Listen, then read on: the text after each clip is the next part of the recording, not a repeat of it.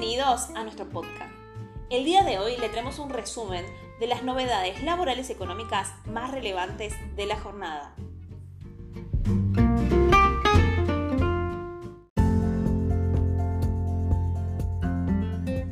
Consenso fiscal. Detalle punto por punto de los compromisos asumidos por las provincias en materia tributaria se publicó en el Boletín Oficial la Ley 27.687, que aprueba el consenso fiscal suscrito el 27 de diciembre de 2021 por el Poder Ejecutivo Nacional y representantes de las provincias.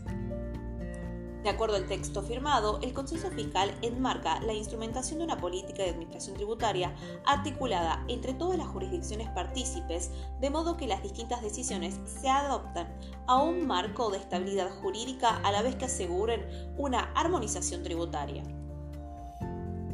Mediante el acuerdo alcanzado entre Nación y las provincias, se busca consolidar la implementación de instrumentos que procuren la redistribución de la carga impositiva de manera tal que tenga mayor incidencia los impuestos patrimoniales y pueda compensarse los eventuales reducciones de recaudación provenientes de imposiciones por las actividades productivas y el consumo.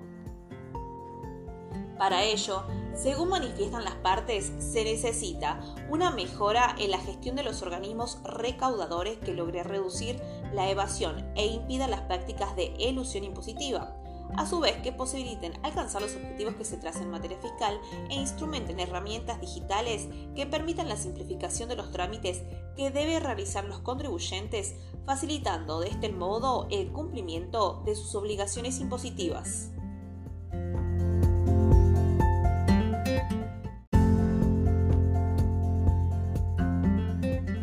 Impuesto a las ganancias. Se define un número clave para el piso del mínimo no imponible. ¿A cuánto llega?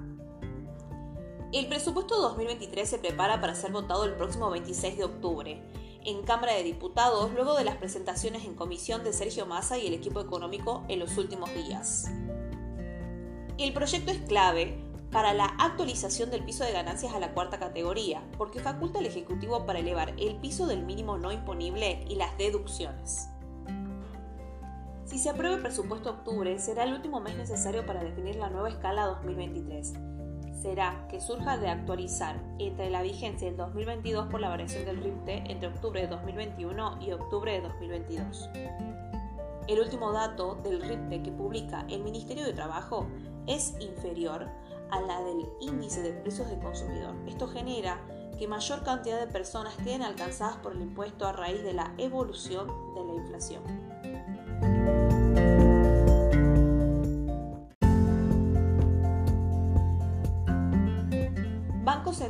Deudores. ¿Cómo saber si soy moroso con mi DNI y cómo salir? Para saber si soy deudor del Banco Central, debemos entrar al sitio web del Banco Central y dirigirnos a la sección Central de Deudores. Allí deberemos ingresar el QUIL o QUIT a consultar, en este caso, y hacer clic en consultar.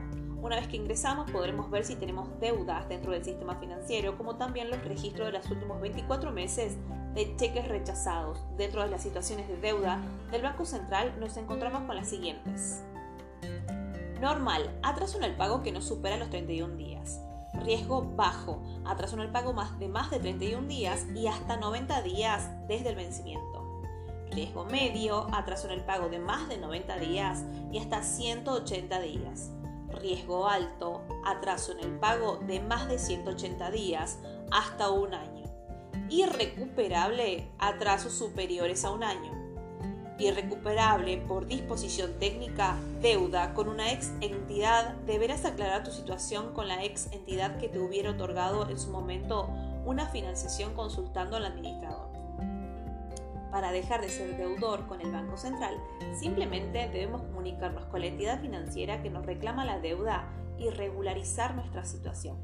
En estos casos, si se cancela, se dice durante el transcurso de un determinado mes, debemos esperar que la actualización y publicación de ese mes que se producirá en la fecha cercana a la finalización del siguiente mes.